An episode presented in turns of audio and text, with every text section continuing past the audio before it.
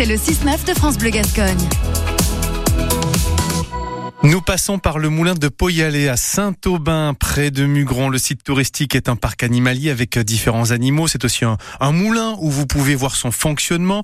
Euh, actuellement, le, site est en hibernation hein, pour l'accueil du public, mais il propose des animaux à la vente. Se prépare aussi à la prochaine ouverture au printemps et cherche toujours des repreneurs. Et eh bien de tout cela, on va en parler avec son copropriétaire Jean-Charles Birambeau. Bonjour Jean-Charles. Thomas. Des animaux sont à vendre, entre autres des wallabies. Alors pourquoi leur cherchez-vous de nouveaux propriétaires? Simplement parce qu'on a des naissances et que on peut pas garder tous les animaux, comme euh, beaucoup de parcs de toute façon.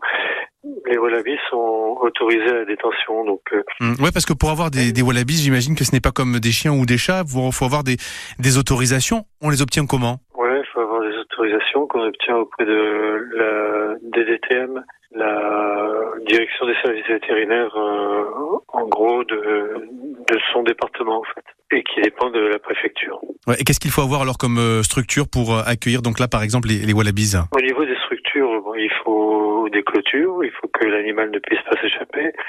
Il faut aussi que l'animal soit identifié, mais ça, c'est notre rôle. On les identifie avant de, avant de les vendre.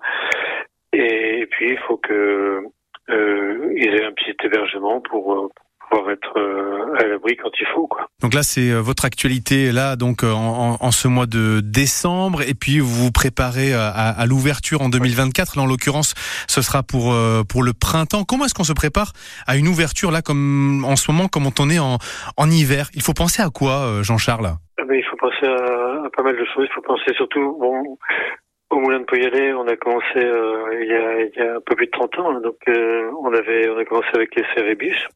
On n'a plus euh, les cérébiches, on s'en est séparés il y a un an.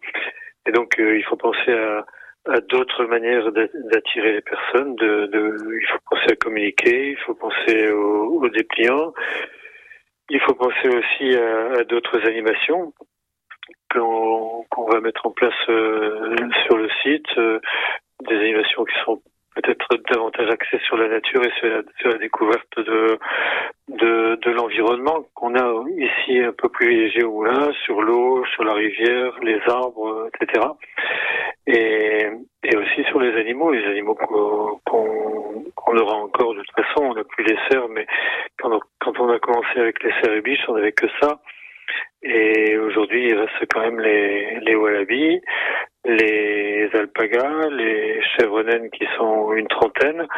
Et donc, euh, bon, il y a tout un contexte avec euh, avec l'environnement particulier du moulin qui fait que le site est agréable et on peut l'animer en, en y mettant des panneaux, en y installant des, des jeux ou des jeux de piste pour que pour que les enfants puissent découvrir les animaux tout en apprenant des choses. Quoi. Hum, voilà donc euh, des, des, idées aussi qui peuvent servir aux, aux futurs repreneurs puisque donc vous l'avez dit hein, ça fait plus de 30 ans maintenant que vous êtes aux commandes du moulin de, de Poyalet et donc depuis euh, quelques temps maintenant vous êtes à la recherche de, de repreneurs pour votre site touristique.